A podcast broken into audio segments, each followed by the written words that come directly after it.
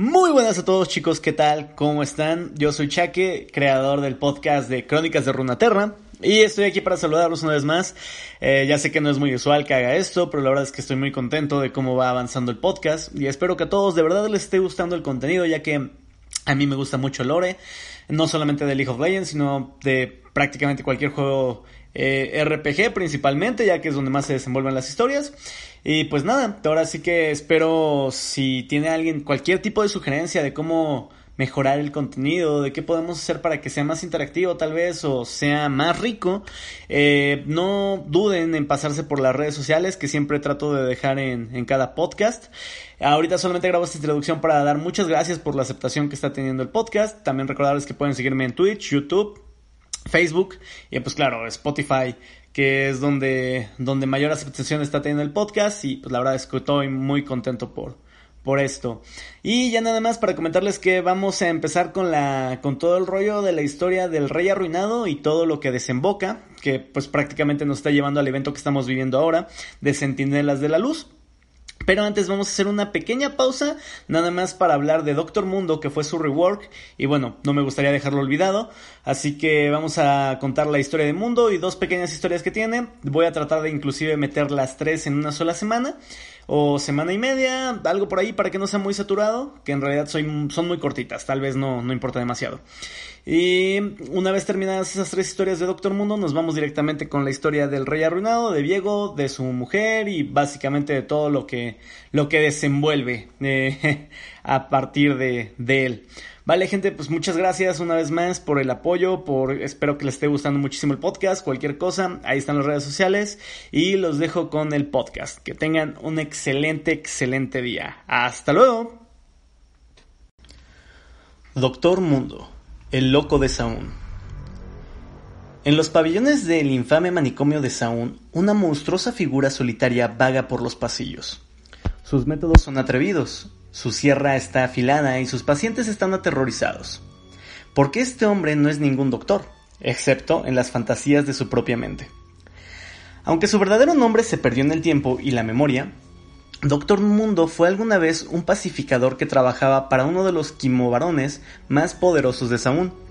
Conocido por su bulliciosa amabilidad, era extraordinariamente bondadoso para alguien que se ganaba la vida usando la intimidación física. Siempre era rápido para inventar un apodo amigable o dar un golpecito en la espalda, y con frecuencia ignoraba felizmente los conflictos en los que se metía.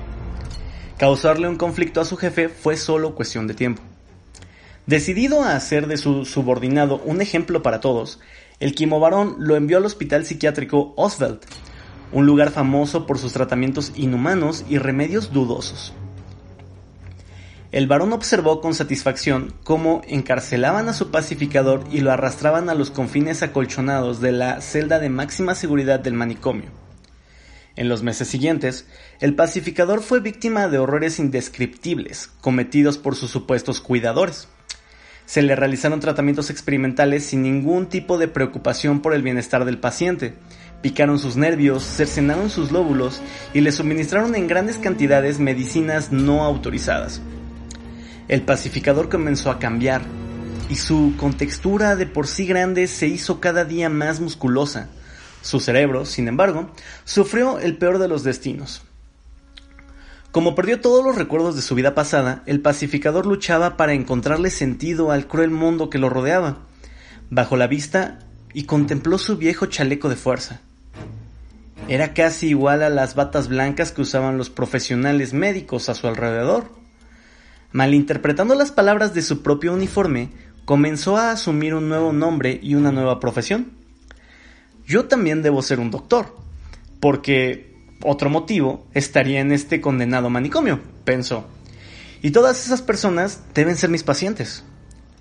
Al fin llegó el día en el que el quimovarón acudió al manicomio para liberar a su pacificador. Para su sorpresa, no había nadie para recibirlo en el vestíbulo. Los pasillos estaban vacíos y silenciosos excepto por el balbuceo débil e incoherente de un paciente trastornado en una habitación al final del pasillo. El varón entró a la habitación y se encontró con una escena escalofriante. Desperdigados por el piso yacían incontables cadáveres, tanto pacientes como médicos, tan desmembrados que era imposible reconocerlos. De pie, encima de ellos, una monstruosidad corpulenta y morada mascullaba incoherencias mientras una larga lengua azul le colgaba por una de las comisuras de su enorme boca. Sus músculos sobresalían por debajo de las vestimentas demasiado pequeñas, y en su puño cerrado sostenía una sierra quirúrgica. El varón palideció cuando su mirada se posó en la cara del monstruo, ya que reconoció en ella a su antiguo pacificador. El monstruo, que no recordaba a su antiguo jefe, solo vio otro paciente desesperado por un tratamiento. La criatura morada avanzó pesadamente hacia el quimovarón, meneando su sierra con anticipación. El varón desenfundó una pistola Kimotech y disparó. El tiro perforó la masa amenazante que se cernía frente a él y consiguió hacer temblar al monstruo, pero solo por un momento. El orificio en la carne de la criatura se cerró rápidamente mientras nuevas fibras de músculo volvían a crecer sobre la herida. El monstruo hizo una pausa, lo miró inquisitivamente y masculló. Tú, enfermo, necesitar ayuda. Imitando lo que había visto hacer incontables veces a los antiguos profesionales del manicomio, el pacificador arrojó al hombre sobre una camilla cercana, ató sus brazos con las correas y preparó los instrumentos para la cirugía. El quimovarón palideció cuando se dio cuenta del destino nefasto que le esperaba. La cirugía resultante, como tantas otras antes y después, no fue exitosa. El incipiente doctor agregó los restos de su paciente más reciente a la pila en el piso. Aunque estaba triste porque no había podido salvarlo, sabía que había hecho todo lo que estaba a su alcance. Además, tendría otras oportunidades. Saúl estaba lleno de enfermos esperando curarse, de nuevo, con una sonrisa en su rostro, dejó el hospital y se echó a andar en las calles en busca de más pacientes.